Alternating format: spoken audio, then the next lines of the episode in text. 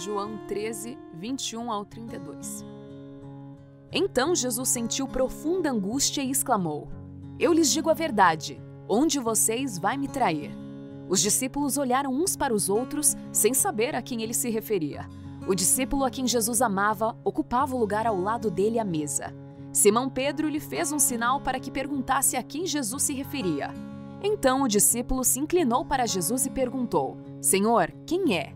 Jesus respondeu: É aquele a quem eu der o pedaço de pão que molhei na tigela. E depois de molhar o pedaço de pão, deu-o a Judas, filho de Simão Iscariotes. Quando Judas comeu o pão, Satanás entrou nele. Então Jesus lhe disse: O que você vai fazer, faça logo.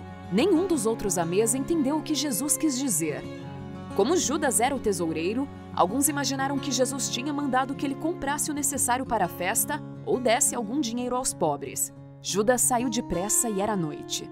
Assim que Judas saiu, disse Jesus: Chegou a hora de o filho do homem ser glorificado, e por causa dele, Deus será glorificado.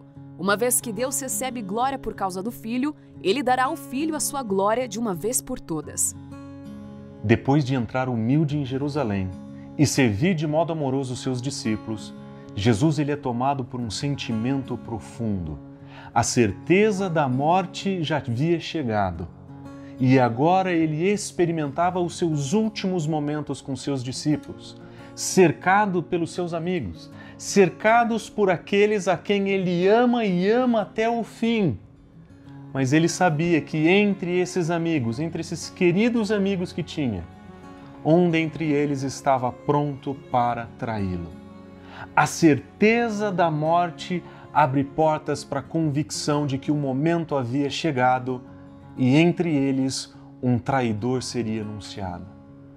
Os discípulos desatentos não entendiam o que acontecia, mas naquele momento nós vemos Jesus Cristo sendo descrito como alguém sendo tomado por profunda angústia profunda angústia. Jesus Cristo sentiu uma dor emocional tão profunda que o modo como ele é descrito é como alguém angustiado no espírito. As suas emoções, os seus medos, os seus anseios agora estão à tona. E aquele que é descrito como Senhor sobre tudo, poderoso sobre todas as coisas, é percebido como alguém angustiado. O seu sentimento de dor agora é palpável. E nesse momento, nós vemos outra característica da beleza de Jesus. Enquanto ele caminha em direção para a cruz, ele é tomado de dores que ficam explícitas e ele não as esconde. A beleza de Jesus Cristo encontrada na sua fragilidade alguém que, como nós, sentiu, sofreu, foi condoído no seu espírito. Ele sabia que seria traído, ele sabia que seria abandonado e isso lhe pesou o coração. E é essa beleza de Cristo que nós encontramos aqui. Ele é frágil, ele se fez humilde, ele serviu, ele amou e ele deixou as suas emoções aparecerem em sua fragilidade.